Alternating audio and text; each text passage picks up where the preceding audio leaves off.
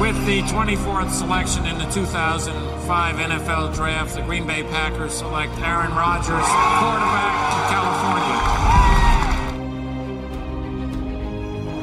The final snap of Super Bowl 45. The Green Bay Packers have won the Super Bowl. The Lombardi Trophy is coming home. Herzlich willkommen, liebe Packers-Fans, zu einer neuen Episode des Packers Talk Germany, Folge 169. Diese Woche eine spezielle Folge, weil es geht nicht nur um die Green Bay Packers, sondern es geht auch ähm, vordergründig um die Denver Broncos. Und ähm, wie es üblich ist, bin ich natürlich jetzt nicht alleine diese Woche, sondern ich habe einen Gast dabei. Willkommen, Tiziana Höll. Ja, hi. Vielen Dank für die Einladung. Ja, super. Danke, dass du die Einladung auch angenommen hast. Ähm, spannendes Thema aus unserer Sicht, weil die Denver Broncos haben zwei wichtige Personalien von Packers abgegrast mit dem Offensive Coordinator Nathaniel Hackett und dem Titans Coach Justin Outen und über die werden wir uns gleich unterhalten. Ich gebe euch noch ein Mini-Update äh, zu Beginn in News im Bereich der Packers. Die Packers haben noch zwei Spieler fürs Camp verpflichtet. Osiris Mitchell, ein Wide Receiver, und Dallin Levitt, äh, ein Special Teamer von den Raiders letztes Jahr. Das sind, glaube ich, zwei Personalien, die erstmal nur im Camp da sein werden. Sollte da mehr draus werden, reden wir dann nochmal größer drüber. Aber heute wollen wir uns ein bisschen mit den Broncos beschäftigen. Deswegen ist Tiziana da. Und Tiziana, erzähl den Leuten erstmal, wer bist du, was machst du, wie kommst du zum Football? Ähm, ja, deine, deine, die ganze Biografie quasi. Die Klassiker. Äh, ja, gerne. Äh, genau, ich bin Tiziana, äh, lebe in Berlin, ähm, bin jetzt schon seit 2012 oder so verfolge ich intensiv die ähm, NFL. Bin Denver Broncos-Fan, wie du ja schon eingangs erwähnt hast. Äh, würde mich da jetzt nicht unbedingt als Expertin bezeichnen, aber sehr leidenschaftlicher Fan und beruflich mache ich das Ganze auch. Also ich bin Sportjournalistin, aktuell frei, ähm, mache ähm, verschiedene Sachen. Also ich habe einen Podcast, Woman Coverage, mit meiner Co-Hostin Anna zusammen, wo wir über die NFL und alle Themen abseits der NFL sprechen. Also viel Gesellschaft, gesellschaftlich-politische Sachen, also Krankheiten, die mit der NFL mit einhergehen, ähm, politische ähm, Diskurse, also von CTI bis zu Frauen in der NFL, alles Mögliche ähm, decken wir da ab. Und dann bin ich auch YouTuberin und ich schreibe auch. Also ich mache ganz viele Sachen. Und heute spreche ich dir eben über die Broncos. Ja, wunderbar, genau. Also ihr merkt schon, Tiziana findet ihr überall. Ich denke, vielleicht am Ende der Folge können wir noch der, die berühmten, äh, ja, die, die Handles quasi nochmal raushauen. Bei Twitter ist es at äh, thöll. Genau. Da wird man dich finden und ähm, das hängen wir am Ende nochmal an. Ja, jetzt hast du schon gesagt, du bist Broncos-Fan. Wie bist du denn Broncos-Fan geworden? Wie kam es denn zustande? Ähm, ja, genau. Ähm, ich habe da familiäre Bande. Meine Tante äh, hat in, also die kommt aus dem Raum Kaiserslautern und die hat damals ihren Mann ähm, der da stationiert war, kennengelernt und die sind dann zurückgegangen in die Staaten und er war eben aus dem äh, Raum Colorado und ähm, ja, deswegen habe ich schon als Baby dann immer ganz viele Broncos-Sachen getragen, die habe ich auch tatsächlich immer noch äh, ganz süß aus den 90ern und als ich dann angefangen habe, in die äh, Football zu verfolgen, war eigentlich relativ schnell klar, okay, ähm, dann müssen es die Broncos werden und ich war auch 2016, kann das sein? Nee, davor sogar.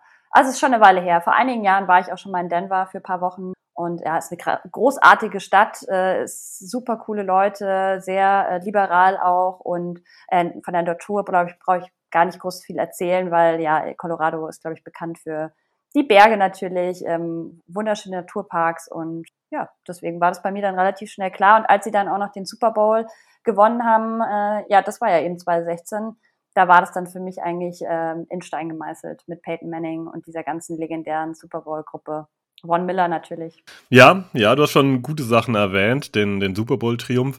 Wie hast du die Jahre danach so empfunden? Da waren ja durchaus äh, illustre Geschichten am Werke, wenn man da an äh, Paxton Lynch, den Draftpick, den Quarterback in Runde 1 denkt und was Brock Osweiler, was da alles so passiert ist. Wie hast du die Jahre danach empfunden, nach Peyton? Ja, schwierig. Wir haben ja jetzt wirklich jahrelang auch die Playoffs nicht mehr erreicht. Ähm, man hat gefühlt immer so einen Funken Hoffnung gehabt. Also so ging es mir jedenfalls. Jedes Jahr war eigentlich das Team grundsätzlich gar nicht so schlecht, vor allem eben auch die Defense. Aber man hatte halt dieses große Problem, immer den passenden Quarterback zu finden. Und den hat man eben jetzt hoffentlich gefunden. Werden wir, glaube ich, gleich noch ein bisschen drüber reden. Aber ja, seit Peyton Manning, mit dem man ja auch Viele sagen, trotz Peyton Manning hat man den Super Bowl geholt. Ähm, ich glaube, das ist ein bisschen zu harsh. Aber er, ja, er war auf jeden Fall auch nicht mehr komplett auf der Höhe seiner äh, Karriere, als er mit uns den Super Bowl geholt hat. Aber seitdem konnte man nie mehr daran anknüpfen und man hatte einfach auch nie mehr so eine in Anführungszeichen sichere Bank oder so einen richtigen Elite-Quarterback äh, drinstehen. Sie haben ganz viel ausprobiert. Du hast ja gerade ein paar Namen schon genannt. Auch mit Drew Lock dann eben, äh, der vor zwei Jahren gedraftet wurde, wo man auch viel Hoffnung reingesteckt hat. Aber jetzt ist es einfach Zeit gewesen, mal wirklich zu investieren. Und ich glaube, deswegen sind alle Broncos-Fans sehr, sehr erleichtert, dass jetzt endlich mal wieder ein Elite-Quarterback äh, bei uns in Denver ist. Ja, du hast schon sehr häufig Elite-Quarterback gesagt. Wir können den Namen, glaube ich, einfach mal fallen lassen, ja. Russell Wilson. ist ja keine Überraschung mehr. Genau, es ist kein, ist kein Geheimnis. Also wir sind nicht diejenigen, die hier die News breaken quasi. Ähm, spannender Teil fand ich, dass du gesagt hast, dass die Broncos eigentlich nie als schwaches Team wahrgenommen wurden, dass man immer dachte, okay, die haben eine starke Defense und Playoffs sind durchaus möglich, weil die Einschätzung teile ich auch. Ich hatte die letzten Jahre die Broncos trotz vielleicht ein, zwei Wackelfaktoren noch immer als kompetitiv auf dem Schirm, habe schon immer gedacht, okay, da könnte was passieren, die könnten durchaus in die Playoffs kommen. Ähm, warum hat es letztendlich einfach da nicht geklappt? War immer nur das Quarterback-Play der Knackpunkt? Nee, bestimmt nicht. Das wäre zu einfach. Wir können uns gerne mal ein bisschen die letzte Saison anschauen, wo sie ja mit sieben und zehn jetzt auch keine absolut grottige Saison gespielt haben, aber wo viele Sachen zusammengekommen sind. Man hatte ja mit Teddy Bridgewater einen Quarterback geholt, der auf jeden Fall sehr erfahren ist und wo ich mir auch im Vorfeld schon Hoffnungen gemacht habe und mir dachte, hey, vielleicht schaffen wir es mit dem sogar mal wieder in die Playoffs. Ähm, er hat dann auch recht gut gestartet, allerdings muss man sagen, gegen Teams, die, wo man auf jeden Fall auch gewinnen musste. Und dann war so ab Woche 5, 6 gab es dann so den ersten Einbruch. Und dann kamen halt ganz, ganz viele Verletzungen hinzu. Also von Jerry Judy, der am Knöchel verletzt war, KJ Hamler am Knie, Pat Sertan, äh, dann auch Teddy Bridgewater verletzt. Also es war dann echt ähm, mal wieder viel zu viel Verletzungspech und das hat uns schon sehr zugesetzt. Ähm, wie gesagt, Teddy Bridgewater selbst hat gar nicht so eine schlechte Saison gespielt. Irgendwie QB-Rating von um die 90, Completion Rate so circa 67 Prozent. Ähm, aber als dann auch Drew Lock zum Beispiel einspringen musste, da war halt dann auch echt schon wieder Hopfen und Malz verloren. Und ja, also letzte Saison habe ich mir echt gedacht, hey, es wären Sachen, manche Sachen anders gelaufen, dann wären, glaube ich, auch die Wildcard Round zum Beispiel echt möglich gewesen, weil eben auch andere in der Division sehr geschwächelt haben davon können wir halt jetzt die nächste Saison nicht mehr ausgehen. Und deswegen ähm, glaube ich, wird die AFC West auf jeden Fall die stärkste Division in der NFL, aber eben auch die, wo man ganz, ganz schwer jetzt schon predikten kann, wie die ausgehen wird. Ja, absolut. Stimme ich dir zu. Äh, Gerade bei uns auf dem Discord gab es die Woche so eine kleine Diskussion, wer denn jetzt in der AFC West welches Team vorne sieht. Und da gab es natürlich die mannigfaltigsten Antworten dazu. Wie würdest du das jetzt aber selbst, wenn du müsstest, einschätzen? Was sind deine Erwartungen an die nächste Saison? Ist es mit Platz 3 in der AFC West okay? Ist es Platz 2 oder muss es höher gehen mit Russell Wilson an das Center? Ja, also die Playoffs sind auf jeden Fall das klare Ziel. Das ist, glaube ich, auch kein Geheimnis. Ich finde es wirklich schwierig, weil man eben beispielsweise, also die Raiders sehe ich gar nicht so stark, ähm, obwohl sie jetzt Davante Adams geholt haben. Aber ja, Justin Herbert und die Chargers sind für mich eigentlich schon der, der Anwärter auf Nummer eins in der AFC West. Die haben einfach viele gute Sachen gemacht jetzt in der Offseason und die hatten halt letzte Saison schon eigentlich die richtige Richtung eingeschlagen. Da haben halt nur noch paar Kleinigkeiten gefehlt. Und mit Justin Herbert halt auch einfach ein absolut verrücktes Talent da in ihren Reihen.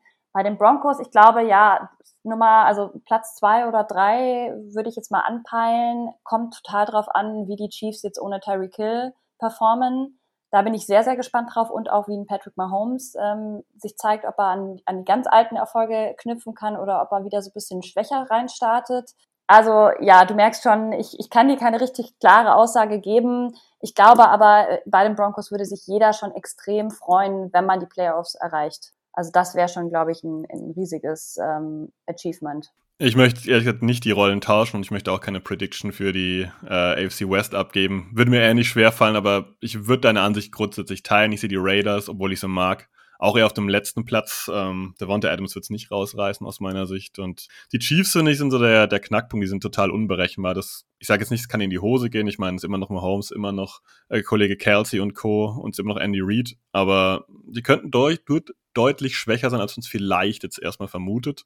Ähm, daher sage ich auch, wie du so, Broncos Platz 2, Platz 3 ist durchaus realistisch und ähm, könnte für die Playoffs reichen. Äh, ja, was ist letztendlich neu bei den Broncos? Wir haben schon erwähnt, Russell Wilson als Quarterback. ganz zentrales Element. Aber auch an der Seitenlinie ist jemand neu, und zwar Nathaniel Hackett, der ehemalige Offensive Coordinator der Packers. Den habt ihr erfolgreich abgeworben. Was, was erwartest du von dem nächstes Jahr? Was soll der eigentlich jetzt bringen und wie lang ist so die, die Zündschnur, sag ich mal? Wie viel Zeit bekommt er? Krieg, kriegt er nur ein Jahr und dann wenn es nicht funktioniert, wird er gleich abgelöst oder kriegt er durchaus zwei, drei Jahre, um jetzt hier mit Wilson was zu etablieren? Also wir haben ja echt äh, viel, viel, viel Neues. Also wir haben eine neue Owner-Familie, wir haben drei neue Coaches, also nicht nur Nathaniel Hackett als äh, Head Coach, sondern wir haben auch einen neuen OC und einen neuen DC. Ähm, dann natürlich äh, mit Russell Wilson einen neuen Quarterback. Deswegen glaube ich schon, dass er mehr als ein Jahr kriegt, vor allem weil es eben seine erste Head Coach-Position äh, ist. Ich glaube, das haben sie natürlich schon mit einberechnet dass das einfach ein bisschen brauchen wird, äh, um sich in dieser Rolle auch zu finden. Und das ist natürlich schon eine riesige ja, Mammutaufgabe, die da jetzt vor ihm steht. Vor allem, weil halt die Ansprüche durch Russell Wilson so enorm gestiegen sind. Also man hat da jetzt extrem rein investiert. Man will natürlich relativ schnell so ein Return of Investment sehen, aber das kann halt vielleicht schon ja ein, zwei Jahre dauern, dass es jetzt sofort im ersten Jahr total aufgeht. Das wäre natürlich super cool, aber davon gehe ich jetzt mal nicht aus. Und ich glaube, so realistisch sind auch die Verantwortlichen bei den Broncos. Ähm, ich bin auch immer ein Fan davon, so ein bisschen nachhaltiger und langfristiger zu planen und nicht immer so sehr schnell Leute kommen und gehen zu lassen. Ich glaube, das tut auch der Franchise eigentlich nicht gut. Von dem her, was können wir von ihm erwarten? Äh, ein komplett anderes, äh, anderer Spielstil als Vic Fangio, der ja ähm, lange Zeit auch Defensive Coordinator war davor, der die Defense auf jeden Fall ja bärenstark gemacht hat, aber der einfach so ein bisschen outdated war. Nach drei Jahren hat er auch einfach nicht die Erfolge gebracht, die sich versprochen hat mit ihm. Und deswegen jetzt, ja, Nathaniel Hackett, ich bin total gespannt. Er ist auf jeden Fall ein Coach, der sehr auf Augenhöhe mit seinen Spielern äh, agiert. Und man hat ihn jetzt auch schon gesehen, wie er mit Russell Wilson irgendwie privat auf einem Konzert war und so. Also ihm ist es sehr wichtig, da Beziehungen aufzubauen. Und ja, klar, er ist halt auch einfach ein offensiv eingestellter Coach, äh, anders als Vic Fangio was aber auch nicht heißt, äh, dass jetzt da alles verloren gegangen ist. Also er hat sich mit äh, Ijero Ivero, ähm, der ja der neue Defensive Coordinator ist und von den Rams kommt, was ich auch ganz spannend finde, ähm, hat er sich jemanden an die Seite geholt, der eben auch sagt, er will ganz viel übernehmen von der Vic Fangio Defense. Also er will nicht das Rad neu erfinden, sondern alle Sachen, die funktionieren, werden eigentlich übernommen und man schaut sich halt alles nochmal neu an.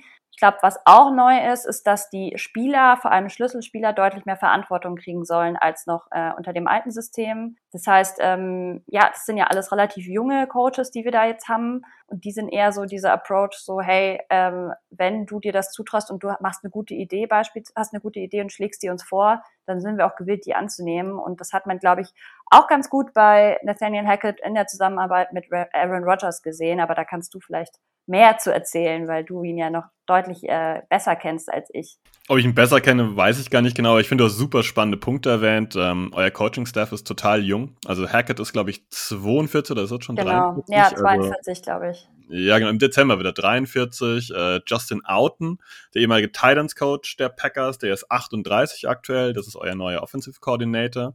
Den hat ähm, Hackett quasi mitgenommen. Und euer Defensive Coordinator, der war bei uns um einen freien Defensive äh, Coordinator Posten auch relativ lange im Rennen, war, glaube ich, die letzten zwei, drei Personen. Also der ist auch durchaus bekannt, jung. Ähm, übrigens kommt von meiner Alma Mater, von UC Davis. Damals hat der Kollege dort gespielt. Ja, äh, Nathaniel Hackett, wenn ich ein bisschen Salz in eine Wunde streuen würde, würde ich sagen, macht ihr euch keine Sorgen, dass der zuletzt bei den Packers keine Plays gecallt hat? ähm, ja, ach, ich finde, er hat ja davor bei den Jacksonville Jaguars, wo er lange Zeit war und auch bei den Bills, hat er als Playcaller sich bewiesen. Von dem her mache ich da mir jetzt keine Sorgen drum und ich finde es halt auch gut zu wissen, dass er einfach mit Aaron Rodgers, mit einem Quarterback gespielt hat oder zusammengearbeitet hat, der einfach auch sehr eigensinnig, sehr selbstbewusst auftritt und er halt mit so einem wirklichen äh, Elite-Quarterback schon mal gearbeitet hat. Und ich glaube, deswegen weiß er sehr gut und sehr genau, wie er auch Russell Wilson jetzt anfassen muss. Ja, ja, das ist ein zentraler Punkt bei Nathaniel Hackett, finde ich, dass er sehr gut im Menschenumgang mit den Spielern ist. Und die NFL, man stellt sich jetzt immer so einfach vor, aber dieser, dieser 53er-Kader, der ist doch sehr fluide. Gerade am Ende ist da eine große Rotation mit regelmäßigen Cuts, wo du Leute verabschiedest. Dann signst du um sie am Folgetag wieder auf den Practice Squad und da ist regelmäßig Bewegung da. Und ich glaube, dass Hackett in dem Bereich auf jeden Fall Stärken hat und auch den, eine Stärke hat im Umgang mit dem Personal, das dann relativ konkret äh, ja in den wichtigen Schlüsselpositionen dann auf dem Feld steht. Und das ist eine Qualität, was ich an Hackett auch sehr geschätzt habe. Er kam ja mit dem Ruf hier absoluter Laufspielcoach, irgendwie bei den Bills damals. Die Bills waren zu seiner Offensive Coordinator Zeit dort ja erster im äh, Bereich Rushing Attempts und zweiter in, in Rushing. Bei den Jaguars waren, waren sie später dann erster im Bereich Carries und äh, ebenfalls ähm, in Rushing Yards im Jahr 2019. Man denkt so, er ist ein Laufspielcoach. Aber nee, wenn man ehrlich ist, ja, das Laufspiel ist unter ihm schon sehr, sehr gut. Und da haben die Broncos auch Leute, die gut laufen können. Da können wir gleich nochmal drüber sprechen. Aber diese Verzahnung, dieses wunderbare Kurzpassspiel, was er dann mit Aaron Rodgers aufgebaut hat, das ist auch ein wichtiger Punkt. Er hat zwar die Plays nicht gecallt, aber diese Struktur aufgebaut, da war Hackett eben auch ein Faktor. Wenn wir jetzt auf das Laufspiel mal kurz gehen und sagen, wie das bei den Broncos aussehen könnte, ist da eine Möglichkeit da, dass er wie bei den Packers mit Dylan und äh, Aaron Jones auch so einen One-Two-Punch bei den Broncos aufbaut? Naja, wir haben halt Javonte Williams, der ja ähm, relativ jung noch ist. Der hat erst eine Saison gespielt, die war aber sehr, sehr gut. Und dann haben wir noch einen Melvin Gordon, der ja, ja ein absoluter Veteran schon ist. Und ja, übers Laufspiel haben wir eigentlich so die Jahre davor, wenn ich mich jetzt zurückerinnere, gar nicht so viel gemacht. Also jetzt mit Teddy Bridgewater, wenn ich mich richtig erinnere, bisschen mehr, aber ist jetzt nicht so, wir sind jetzt nicht so bekannt als das äh, Laufspielteam. Aber mit Russell Wilson hast du ja jemanden, der selber auch sehr gerne und gut läuft. Also da bin ich auch mal gespannt. Ähm, was ich gelesen habe, dass sie jetzt auch im Trainingscamp auf jeden Fall viel ähm, Deep Balls üben, weil sie eben sagen, ähm, sie wollen vor allem diese Tight Window Throws äh, üben und äh, die Spieler auch dazu ermutigen, das mehr zu machen. Also ich glaube, es wird sich jetzt auch vieles erst noch in den nächsten Wochen dann finden, was so ja, was so die Taktik eben auch ist, weil du hast eben halt auch viele gute Receiver bei uns mit einem Patrick Sutton, Judy im Slot, Hamler als Speed Option. Also da sehe ich eigentlich eher unsere Stärke als tatsächlich im Laufspiel. Ich glaube, dass sich die Offense der Packers und der Broncos relativ ähneln werden nächstes. Ich glaube, ihr habt auch zwei Running Backs, die man ja, fast alternierend da einwerfen kann, wie bei uns Dylan und Jones. Beide Mannschaften haben Quarterbacks, die durchaus einen guten tiefen Ball spielen können. Ich glaube, dass ihr ein bisschen Play-Action-lastiger werden könntet, eben dass Wilson mehr laufen kann, was Rogers garantiert nicht mehr so arg tun wird. Äh, aber ihr habt auch vielfältige Receiver. Ihr habt äh, nicht nur einen Star, sondern ihr habt, du hast schon den Namen erwähnt, Tim Patrick, Cortland Sutton und Jerry Judy und KJ Hamler und ähm, Titan ist mir gerade entfallen. Wer ist?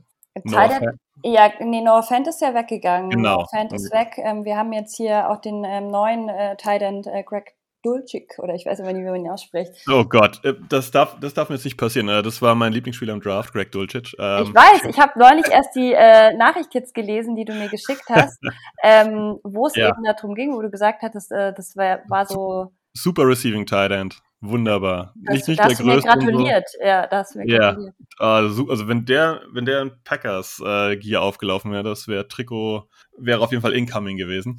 Naja, ähm, aber ähm, zurück zum Thema. Ich glaube, dass die Offensives sich nicht großartig unterscheiden werden, weil das einfach zu jeweils diesem, diesem Setup passt. Ich glaube, dass Wilson tief werfen kann. Ihr habt da die, die Leute, die das entsprechend aufnehmen. Ich glaube, dass Hackett das sehr, sehr gut würde ich sagen, quasi in eine Form pressen kann. Der kann beide Seiten sehr gut ja, ähm, verbinden. Und ich glaube, das wird eine ganz wichtige Komponente sein, weil ihr laufen könnt mit der Qualität mhm. von äh, Williams und ähm, Melvin Gordon. Mhm. Und weil ihr tief werfen könnt und Russell Wilson, wie du schon erwähnt hast, ist eine super große Gefahr für jedes Team, weil wenn du ihn dann nicht unter Druck bringst, dann läuft er halt selbst. Ja. Das wird äh, eure Offense auf jeden Fall sehr, sehr gut. Wen ich noch ähm, vergessen habe, übrigens auf Thailand haben wir noch natürlich äh, Albert O.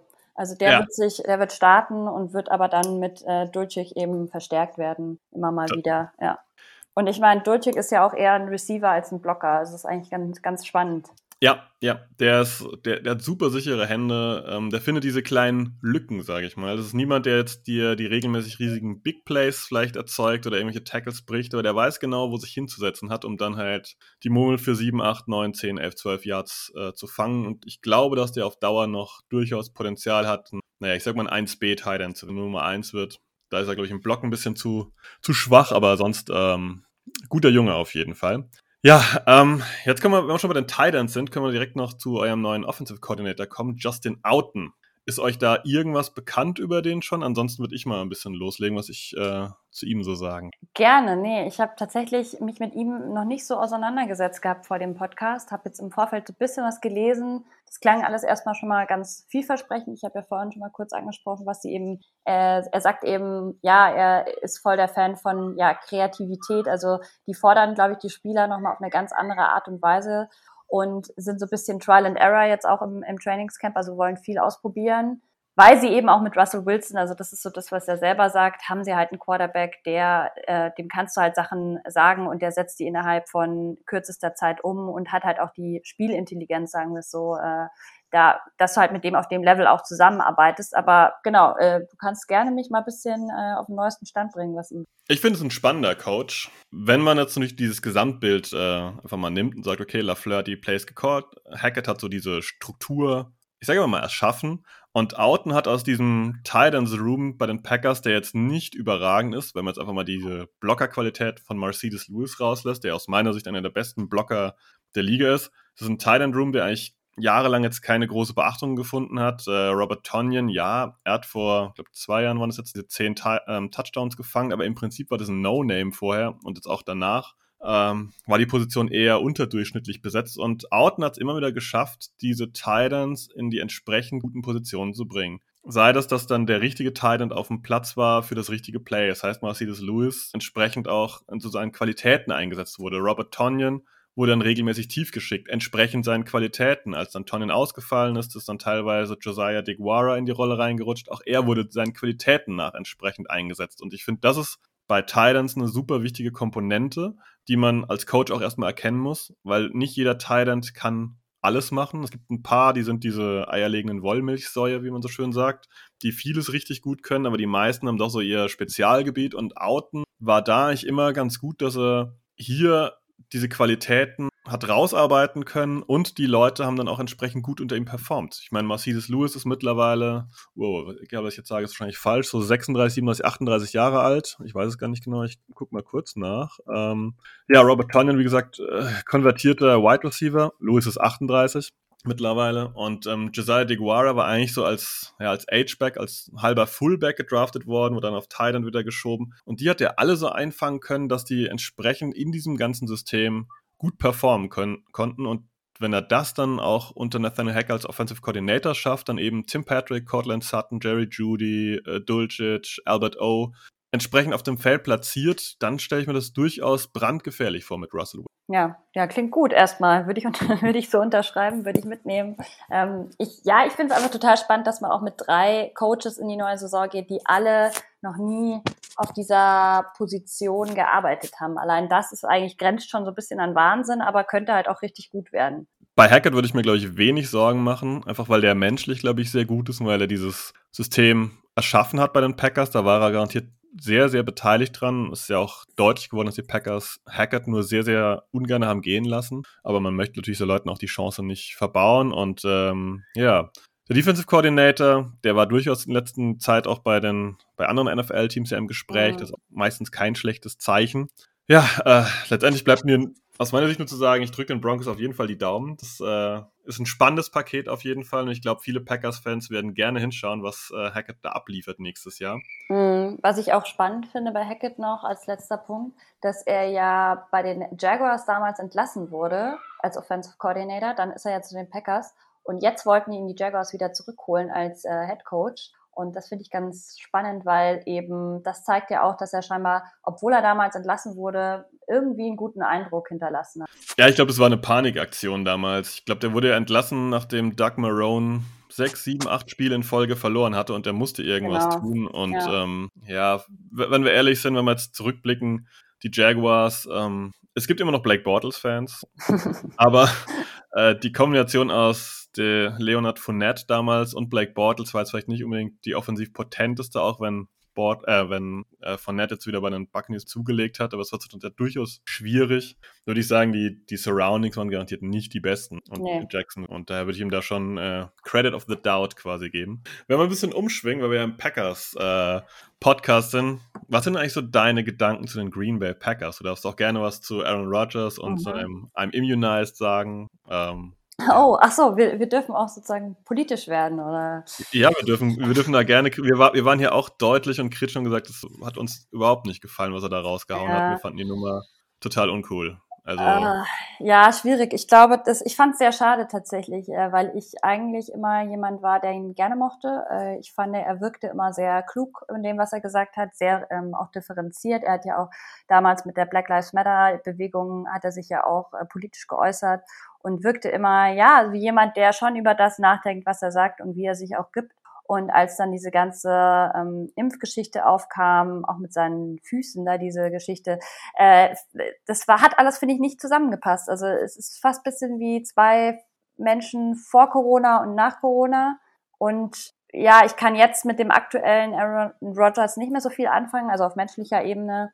Äh, ich finde, das hat viel auch, ja, zurückgelassen, so dass man einfach so, ich kann das nicht so einfach so wegwischen äh, jetzt. Wir haben da auch im Podcast damals bei uns äh, länger drüber gesprochen. Aber also ich finde, er ist immer noch natürlich ein unglaublich äh, beeindruckender Spieler. Äh, wurde jetzt erst wieder MVP. Also das zeigt ja auch einfach, also auf dem Feld, muss ich sagen, gibt es, glaube ich, kaum einen Quarterback, der mir besser gefällt. Also ich, mir würde wahrscheinlich sogar niemand einfallen. Äh, und ich wünsche ihm auch wirklich vom Herzen, dass er nochmal einen äh, Super Bowl gewinnt. Ich habe auch lange schon äh, die Packers eigentlich auf dem Zettel gehabt. Äh, jetzt muss ich sagen, durch Davante Adams und so natürlich so ein bisschen Dämpfer bekommen und auch schon die Drafts, die letzten beiden, wo es ja auch immer so ein bisschen, ja, komisch war, weil man irgendwie dann hier ähm, Jordan Love, die Verpflichtung beispielsweise, fand ich ganz, ganz seltsam. Wahrscheinlich nicht nur ich, sondern viele.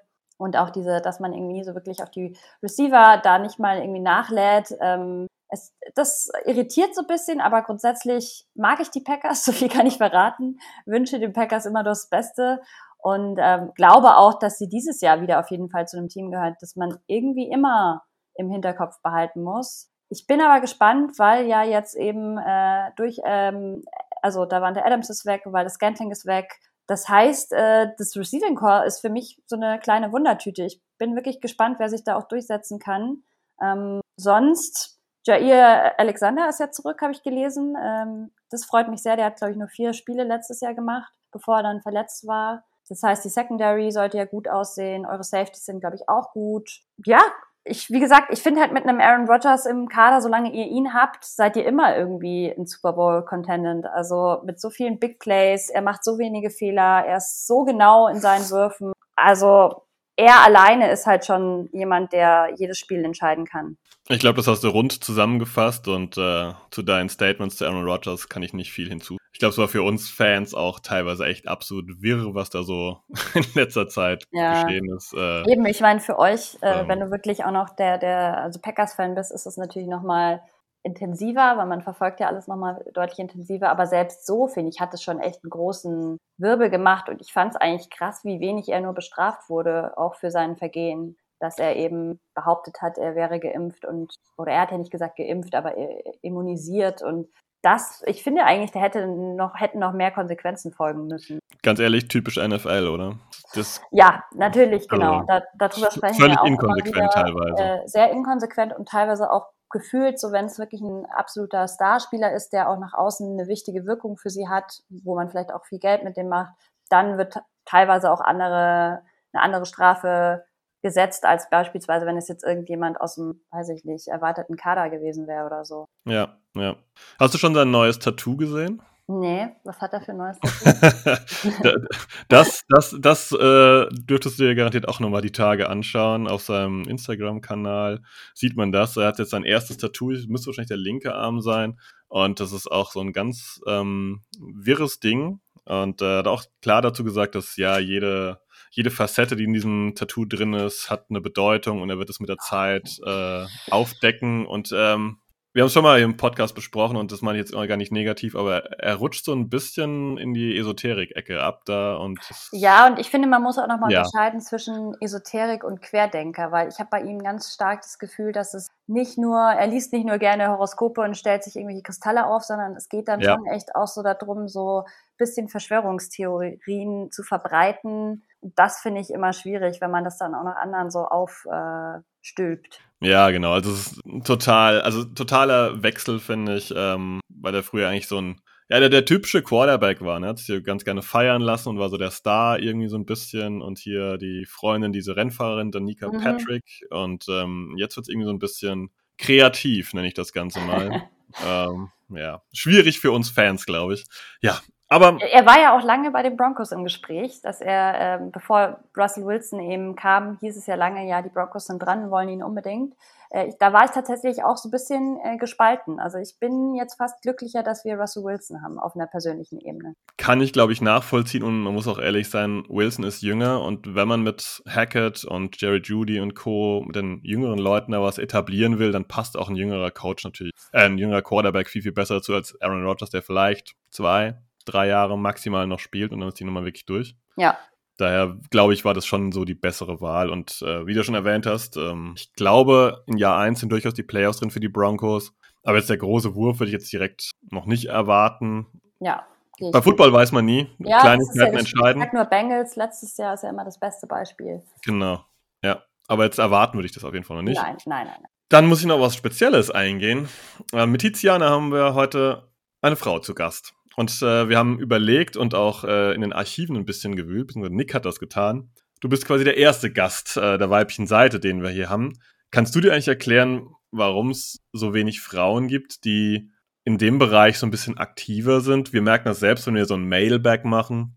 Dann kriegen wir Fragen von allen möglichen Leuten, aber es sind eigentlich fast ausschließlich Männer. Hm. Warum ist das? Ja, ist eine gute und eine vielschichtige Frage, die sich, glaube ich, auch gar nicht so einfach beantworten lässt. Also es ist nicht so, dass Frauen nicht Football gucken würden. Ich habe da beispielsweise mal mit jemandem von den 49ers, von den Gang, wie heißen die, der Fanclub von denen, weil sie jetzt gerade gar nicht. Es gibt zwei, da muss man aufpassen. Es gibt irgendwie das Niners Empire. Genau, ich glaube vom Empire ja. äh, hatte ich äh, mit denen gesprochen und die haben uns erzählt, äh, dass ganz viele Frauen bei ihnen im Fanclub sind und dass die auch sehr aktiv sind. Aber äh, ich gebe dir auf jeden Fall recht, ich krieg's ja auch mit, gerade auf Twitter und Co., auch im Bereich Podcast. Also Anna und ich, mit der ich äh, meinen Podcast mache, wir sind immer noch die einzigen weiblichen Podcasterinnen im Bereich American Football in Deutschland und unseren Podcast gibt's jetzt auch schon zwei Jahre und wir dachten so, okay, wir fangen an und dann kommen andere nach, aber es kommt nichts nach. Und das finde ich schon sehr schade. Also ich kenne es ja auch vom Fußball, ich bin ja auch aktiv im, im Bereich Bundesliga dass es da auch nicht ultra viele Frauen gibt, aber natürlich schon noch mal ein paar mehr. Und ja, deswegen, woran liegt es? Ich glaube, Frauen haben teilweise vielleicht auch bisschen Angst. Also das ist was, was ich immer wieder so mitbekomme, dass sie vielleicht ähm, Sachen gefragt werden, die sie nicht beantworten können. Gerade vielleicht auch, wenn es um taktische Dinge gehen, ähm, dass sie vielleicht auch sexistische Kommentare bekommen, dass sie auf ihr Aussehen reduziert werden, das sind, glaube ich, alles Faktoren, die da deutlich mehr reinspielen. Und es ist halt natürlich immer noch so ein sehr männlich dominierter Sport. Also ähm, gerade auch so was den Look betrifft und so. Also ich habe auch tatsächlich, äh, außer Anna, wo ich mich sehr, sehr freue, weil sie meine einzige ja, Freundin sozusagen jetzt ist, mit der ich eben auch über Football sprechen kann. Sonst kenne ich kaum Frauen, die wirklich Football verfolgen in Deutschland und also auf persönlicher Ebene jetzt. Und ja, ich ich finde es sehr schade. Also ich ermutige auch wirklich alle Frauen immer in meinem Umfeld und sag, hey, hast du nicht Bock? Äh, wir hatten jetzt auch beispielsweise bei uns im Podcast schon die ein oder andere Gästin, beispielsweise Alina Tieking, die ja äh, die der Zone-Producerin von der Endzone ist,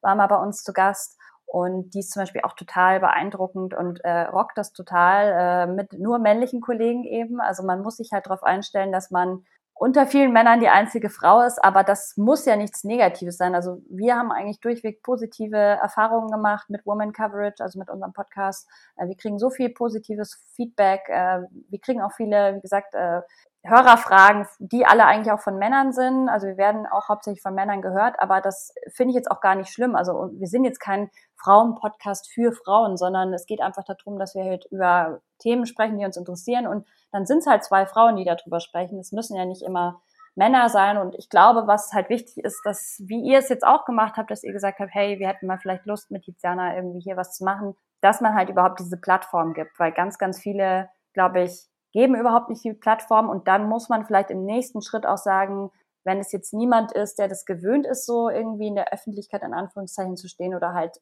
ja äh, im Podcast zu sprechen oder so, dass man da vielleicht auch ein bisschen ermutigen muss und sagen muss, hey, so Ängste nehmen, also halt, hey, du musst dir keine Sorgen machen, wir schicken dir vorher die Fragen, ist glaube ich zum Beispiel was, was was gut ist. Oder ähm, du musst auch nicht über Taktik sprechen, wenn du dich da nicht wohlfühlst. Also, also dass man da so ein bisschen so ein Safe Space gibt einfach sind nur gute Punkte, die du erwähnt hast. Wenn jetzt jemand zuhört gerade und sagt, okay, ich könnte mir eigentlich vorstellen, was zu tun, wie sollte er aus deiner Sicht dann vielleicht am ehesten anfangen? Sollte er vielleicht alleine was starten? Sollte er dann, wenn wir jetzt mal auf Packers reduzieren, einfach dann uns eine Mail schreiben, hey, ich würde ganz gern Teil von eurem Team werden, sei es jetzt äh, mit Artikeln oder im Bereich Podcast oder was auch immer. Wie sollte derjenige da rangehen, mhm. wenn er schon so ein bisschen Befürchtung vielleicht hat, dass es nicht passt? Ja, ähm, also ich kann jetzt bei mir nicht so gut drüber reden, weil ich das halt beruflich mache, aber bei Anna beispielsweise habe ich es mitbekommen, die ist Seahawks-Fan und die war erst äh, ganz lange im äh, Seahawks ähm, Fanclub und hat sich da engagiert und hat da, glaube ich, dann so ein bisschen auch Selbstbewusstsein generiert und hat einfach gutes Feedback auch bekommen von ihren männlichen ähm, ja, Fanclub-Kollegen ähm, in Anführungszeichen, will ich es mal nennen, und hat dann angefangen, immer mehr auf Twitter aktiv zu werden. Ich glaube, Twitter ist kann natürlich auch ähm, teilweise schon boah, ziemlich harsh sein vom Ton. Ich habe da bisher irgendwie Glück gehabt, aber man findet halt auch unglaublich viele coole Kontakte. Also ich habe beispielsweise Julian Barsch von Saturday Kickoff habe ich auch nur über Twitter kennengelernt und inzwischen sind wir auch sehr eng und auch befreundet und das finde ich halt cool, weil die die Football Community in Deutschland ist ja auf jeden Fall da, aber vielleicht nicht in deinem direkten Umfeld. Das heißt, Twitter finde ich ist eigentlich ein guter Startpunkt, ähm, dass man da vielleicht auch mehr in den Diskurs geht mit anderen Fans ähm, und dann, klar, Podcast heutzutage ist ja auch relativ ähm, einfach. Man braucht ja auch nicht gleich das riesige Equipment, sondern man kann ja vielleicht auch erstmal mit einem Headset oder sowas anfangen. Und genau, sowas wie bei euch ist ja auch super, wenn man euch mal schreiben würde, hey, ich hätte Lust, bei euch Gästin zu sein, könntet ihr euch das vorstellen? Ich glaube, die wenigsten sagen da, ähm, nee, auf keinen Fall direkt die perfekte Überleitung zum Aufruf, weil ihr wisst ja, wenn ihr uns das äh, jetzt hier zuhört, dass wir regelmäßig auch Bereiche machen, wo die Community teilnimmt. Also wir haben regelmäßig ein What Would You Do, wo ihr antworten könnt, wie ihr dann gewisse Sachen angehen würdet zur Trade Deadline oder oder oder. Und da nehmen wir auch total gerne Beiträge von, von Frauen auf, so überhaupt kein Problem. Schreibt uns da einfach, genau wie es alle anderen auch tun. Das gleiche gilt für die Mailbags. Wir haben ja auch immer wieder auch äh, Gäste aus dem ja nicht äh, Team dabei, die äh, hier zu irgendwas Stellung nehmen. Auch da dürft ihr euch gerne beteiligen. Also wir sind da gar nicht abgeschlossen oder nur auf Männer reduziert oder oder. Und selbst wenn ihr Teil des Teams werden wollt, meldet euch einfach, weil genauso haben wir anderen das auch gemacht. Da ja. gab es auch keine große Bewerbungsrunde oder sonst irgendwas. Und das ist völlig legitim, dass man Sachen nicht weiß. Ich habe vorhin auch mal nachgegoogelt, wie alt Mercedes Lewis ist. Und ich bin nicht dran gestorben. Genau. Also das, Total. Das und ähm, man sieht ja auch, dass wir mit unserem Podcast äh, ein Projekt gemacht haben, wo es jetzt auch nicht darum geht, äh, taktisch irgendwie äh, jedes, äh, jede Route auseinanderzunehmen und die zu besprechen, sondern wir haben uns halt eine Nische gesucht, mit der wir uns wohlfühlen, wo wir auch glauben, Mehrwert zu geben. Und deswegen, ich glaube, Football ist so ein riesiges Becken, was man daraus auch fischen kann, was, womit man sich eben halt selber wohlfühlt. Und lasst euch da auch nicht irgendwie in die Ecke drängen oder ähm, genau, einfach wenn ihr, wenn ihr irgendwie was komisch findet, dann, dann macht da auch ruhig den Mund auf. Ich finde, das ist total legitim, machen Männer ja auch. Ähm, und ich würde mich auch gerne dem An, äh, Aufruf anschließen. Äh, wir sind auch sehr äh, immer auf der Suche bei Woman Coverage, ähm, at Woman Coverage bei Twitter. Ähm, würden wir uns sehr freuen über eine Gästin, wenn ihr Lust habt, über irgendein gesellschaftlich-politisches Thema rund um die NFL zu sprechen, dann meldet euch auch gerne bei uns. Ja, ich glaube, dann hätten wir es sogar schon mit diesen zwei Aufrufen am Ende. Vielen ja. Dank für deine Zeit, Tiziana. War ja, sehr, sehr spannend, gerne. mal über ein anderes Team zu reden mit großem Packers-Einschlag dieses Jahr. Ja, total. Und am Ende nochmal über dieses wichtige Thema, dass, ähm, weil es gibt einfach keine Beschränkung. Wir reden über Sport, da darf und kann und soll eigentlich auch jeder mitreden, der einfach Bock drauf hat. Das sind doch super Worte zum Abschluss und ähm, ja, hat mich total gefreut. Vielen Dank für die Einladung. Und ähm, ja, ich wünsche den Packers für die neue Saison nur das Beste. Ihr seid auf jeden Fall ein Team, das würde ich sagen, ja, in der NFC mein, mein Lieblingsteam. Das ist natürlich jetzt nochmal noch ein kleiner, ein kleiner Leak am Ende. Was wir nicht äh, vergessen dürfen, du hast gesagt, du bist Podcasterin. Wo findet man dich denn da? Unter welchen Handles? Äh, genau, ja. Also ich habe es ja gerade schon gesagt, at Woman Coverage äh, findet ihr uns bei Twitter und auch auf Spotify und Co., also bei allen Podcatchern. Ähm, dann genau meinen YouTube-Kanal findet ihr einfach unter meinem Namen Tiziana Höll und äh, Twitter at thöll. Und damit bin ich jetzt auch durch. Super, alles klar. Dann macht's gut und ich bin raus mit einem Go Pack Go.